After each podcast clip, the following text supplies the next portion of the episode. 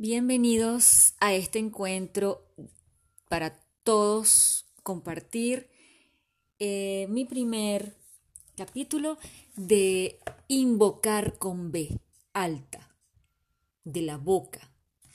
Vamos a invocar hoy este, un poco sobre la introducción de un manual para el maestro de un curso de milagros que está, está excelente, esto ha llegado a mis manos de una manera genial, de una manera amorosa.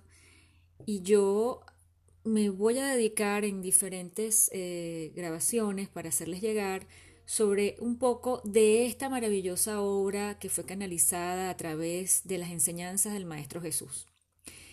Eh, en esta introducción y, hablando sobre el pensamiento del mundo, ¿cuáles son los papeles de los maestros de Dios en el mundo? Los papeles de, los maestros y los estudiantes. Y es que siempre se dice que esto es mutuo.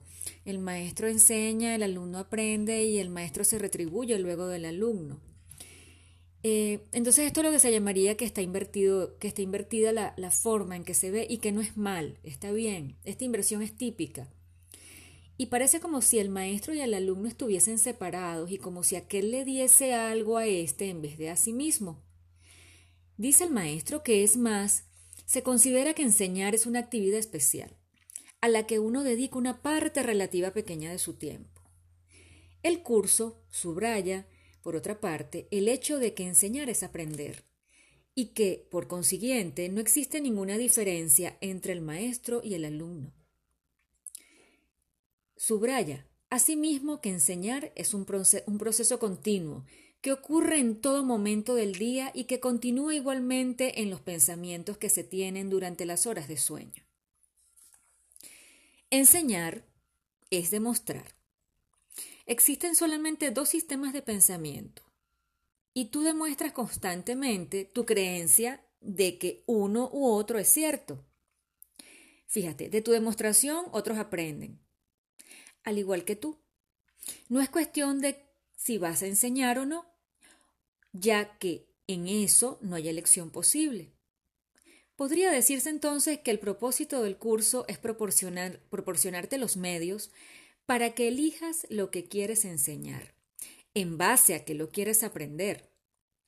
No puedes darle nada a otro, ya que únicamente, ya que únicamente te das a ti mismo.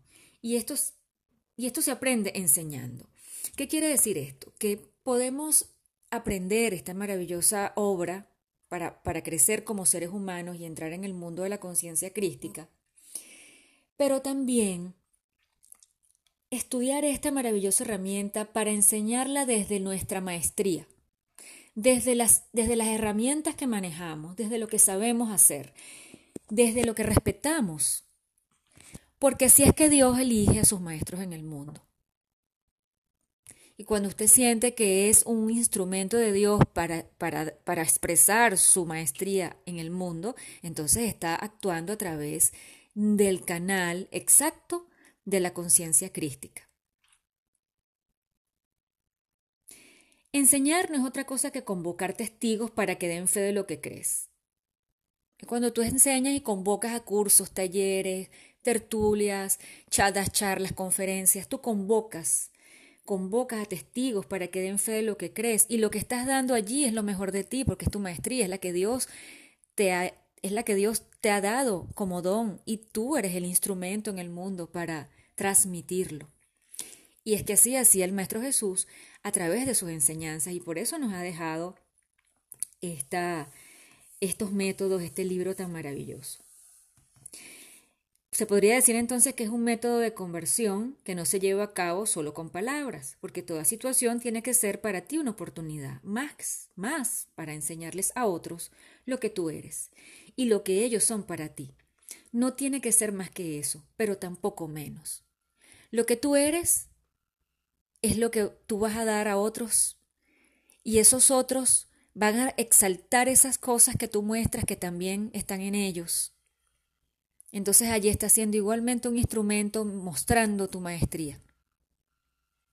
Y así cada persona, cada alma, cada mente, cada corazón se va a ir nutriendo. todo el tiempo.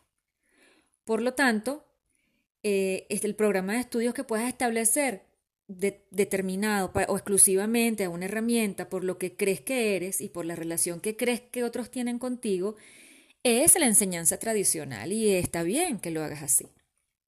Bueno, esta es mi primera vez que les comparto un poco sobre esta parte del manual del maestro, eh, la cual es, con la cual me estoy estrenando, pero en los próximos episodios te seguiré diciendo poco a poco cómo va este tema de los maestros de Dios en el mundo.